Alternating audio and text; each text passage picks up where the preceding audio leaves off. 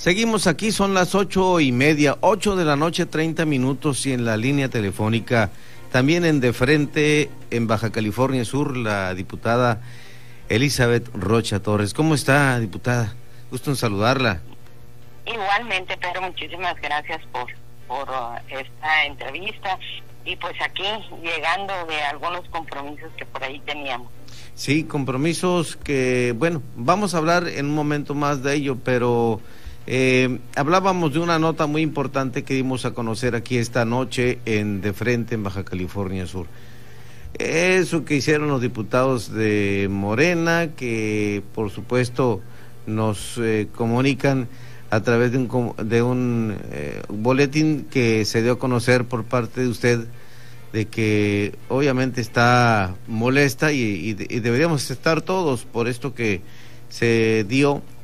por parte de los diputados de Morena. Un duro golpe a la, de la cuarta T a la economía familiar, porque pues la insensibilidad de los diputados federales, de acuerdo con la nota, los diputados federales de Morena, ante la situación económica que viven las familias mexicanas por la pandemia, asestaron un golpe más al bolsillo de los padres de familia, que por motivo de las clases virtuales hoy más que nunca requieren de estos servicios de la Internet.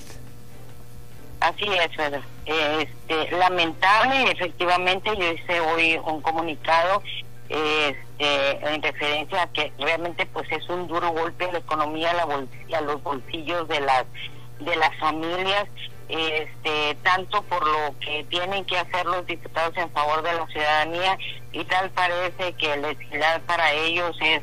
afectar no a los a los ciudadanos eh, se me hace por parte de ellos insensible por parte de los diputados federales de morenistas que ante la situación económica que están viviendo ahorita todos los ciudadanos, todos los mexicanos, pues se pongan todavía a lacerar mucho más este, con este tipo de aprobaciones, ¿no? Como bien saben ustedes, este, la SERP eh, está ahorita lo que son las clases virtuales, a todos los grados y estamos hablando de que pues hay familias que tienen cuatro o cinco hijos y a distintas horas están tomando sus clases y por ende algunos ocupan lo que es el internet. Esto eh, no lo prevén ellos, eh, simplemente asestaron el pasado 19 de octubre la mayoría de los molinistas aprobar esta propuesta del, del presidencial, en su caso la reforma a la ley federal de los derechos incluida ya en un paquete económico, pero pero aquí así sea un aumento del 1, del 2 y en este caso del 7 como se está dando, pues es un golpe este eh, al bolsillo de los de los usuarios, ¿no? El día de mañana eh, sé que por ahí el Senado pretende ya aprobarlo de fast track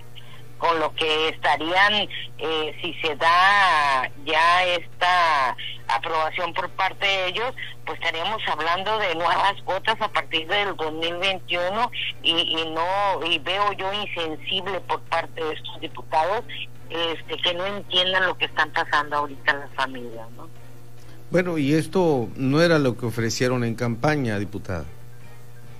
No, claro que no. En campaña este, les entregaban a, ahora que sí a todos los ciudadanos un cambio totalmente en todos los sentidos, que esto pues han sido más mentiras de la cuarta transformación, porque como lo he dicho en tribuna y he defendido los intereses de los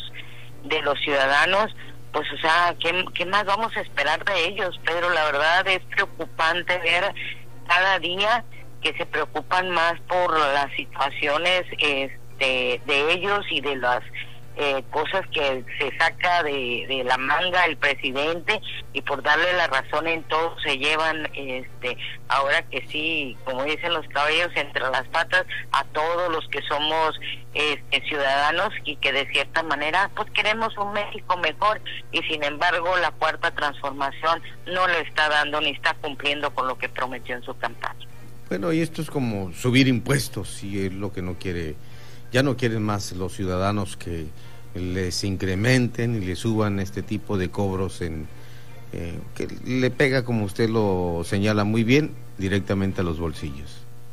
Sí, la verdad es que este incremento las era directamente a los a los usuarios de teléfonos móviles. Tú sabes que a veces no es solamente el traer un, un teléfono celular, sino la necesidad una urgencia a cualquier hora, el uso ahorita de muchos jóvenes de escasos recursos que a través de un de un teléfono móvil están tomando las clases porque no tienen pues no tienen así un internet directo en su casa y que les cuesta pues o no tienen una una laptop de donde pues salirse e irse a un lugar en donde dan internet gratuito. La verdad es que es inconcebible eh, inaceptable lo que lo que hoy lo que ellos están haciendo. Pero qué puedes esperar Pedro no sé si por ahí escuchaste cuando se una votación en el Senado, eh, cómo vota nuestra senadora Lupita Saldaña en contra de todo lo que ellos están haciendo, este, que sabemos que están mal, no, no es votar en contra nada más, porque sí,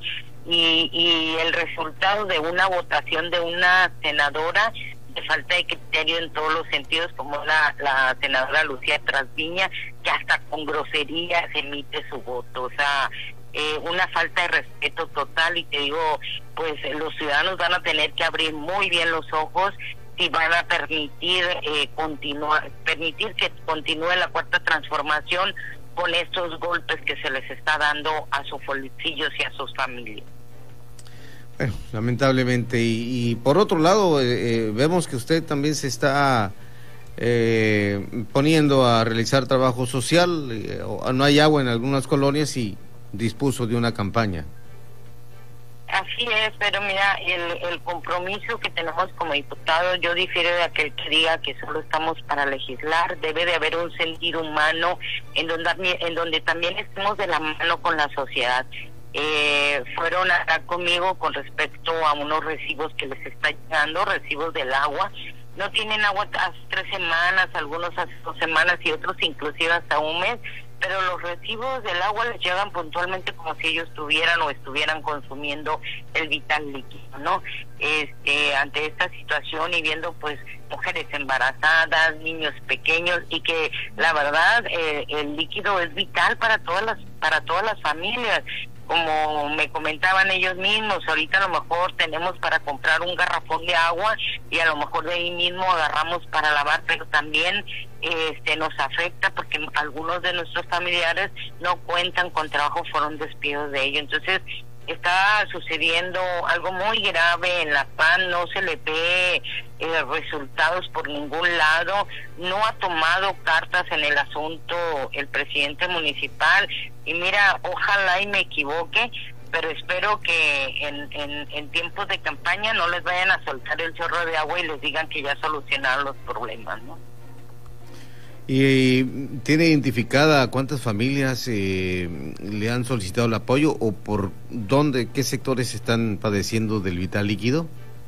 Mira, son este, centenas de familias, estamos hablando de lo que es eh, Laguna Azul, Márquez de León, las, las colonias aledañas, aquí mismo donde yo vivo y tienen su casa, este, en Península Sur, eh, las, las casas del fondo que no cuentan a veces con tres, cuatro, cinco días sin agua. Teníamos un abastecedor que es un, un tanque que pusieron arriba, pero ya no da abasto. Tengo solicitudes de, de Olas Altas, de La Pasión, en algunos sectores de Diana Laura. La verdad que este es un problema que es, es un problema grave que tiene que sentarse a verlo el presidente municipal de cómo solucionar este, esta situación. Eh, si bien es cierto que yo ahorita tengo esta campaña, pues yo pude proveer con, con, con 20 pipas más o menos a, a, diversas familias de diferentes colonias, pero no hay, no es, no alcanza, eh, Pedro, no es eh, muchísima gente que está con este problema y bueno, se necesitarían miles de pipas para poder abastecer a todo el municipio que en su en su mayoría está padeciendo esta situación. Porque como decía aquel mensaje, el agua gota a gota, el agua se agota. Y efectivamente así es. y aquí no es por gota, se requiere de, las familias son grandes también. Sí es, Pedro, así es.